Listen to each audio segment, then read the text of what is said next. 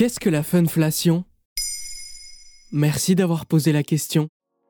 Tout le printemps et l'été 2023, Taylor Swift a sillonné les États-Unis pour assurer les concerts du Eras Tour. Une tournée déjà légendaire qui a rapporté plus d'un milliard de dollars, rien qu'avec la vente de billets. Pour aller voir la star, il fallait débourser au moins 200 dollars. Et les prix montaient jusqu'à 900 dollars pour une vue imprenable sur la scène. Lors d'un sommet organisé par le magazine économique Fortune, Cory Barry, directrice générale des magasins d'électronique américains Best Buy, déplore une économie de la funflation et prend la tournée de Taylor Swift en exemple. Selon elle, la demande grandissante pour des événements comme cela a fait grimper anormalement les prix et les Américains délaissent les magasins pour s'offrir des expériences culturelles. Et il vient d'où ce terme?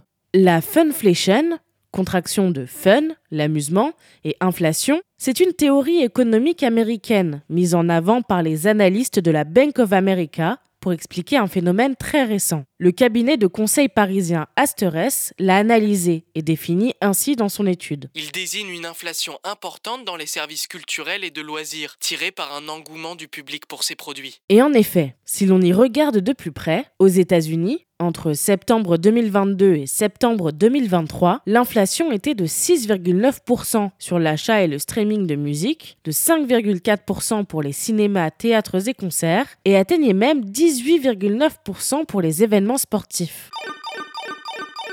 L'explication est simple pour l'économiste Stéphanie Villers, interviewée par Capital. Depuis ces périodes de confinement, certaines personnes, et majoritairement des jeunes, ont eu tendance à comprimer leurs dépenses courantes, comme l'alimentation ou l'énergie, pour conserver le plaisir de certaines sorties. De fait, même si les prix ne cessent d'augmenter, le public est toujours au rendez-vous et préfère faire des coupes budgétaires sur les biens essentiels. Et en France alors? Ce phénomène ne se vérifie pas du tout chez nous. C'est même plutôt le contraire. Par exemple, pour s'offrir des billets pour les concerts de Taylor Swift à Paris, hors pack VIP, il ne fallait débourser que 70 à 245 euros. D'après le cabinet Asterès, la France est même plutôt face à une fun désinflation. Ils observent une hausse des prix de seulement 3,5% pour les services récréatifs et sportifs et 0,7% pour les cinémas, théâtres et concerts.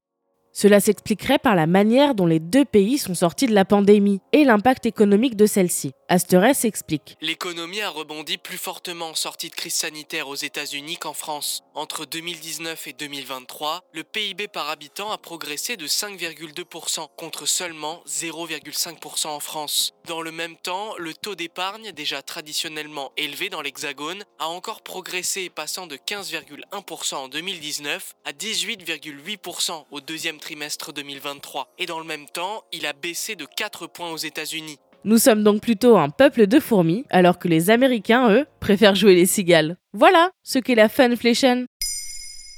Maintenant, vous savez, un épisode écrit et réalisé par Mayel Diallo. Ce podcast est disponible sur toutes les plateformes audio. Et si cet épisode vous a plu, vous pouvez laisser des commentaires ou des étoiles sur vos applis de podcast préférés.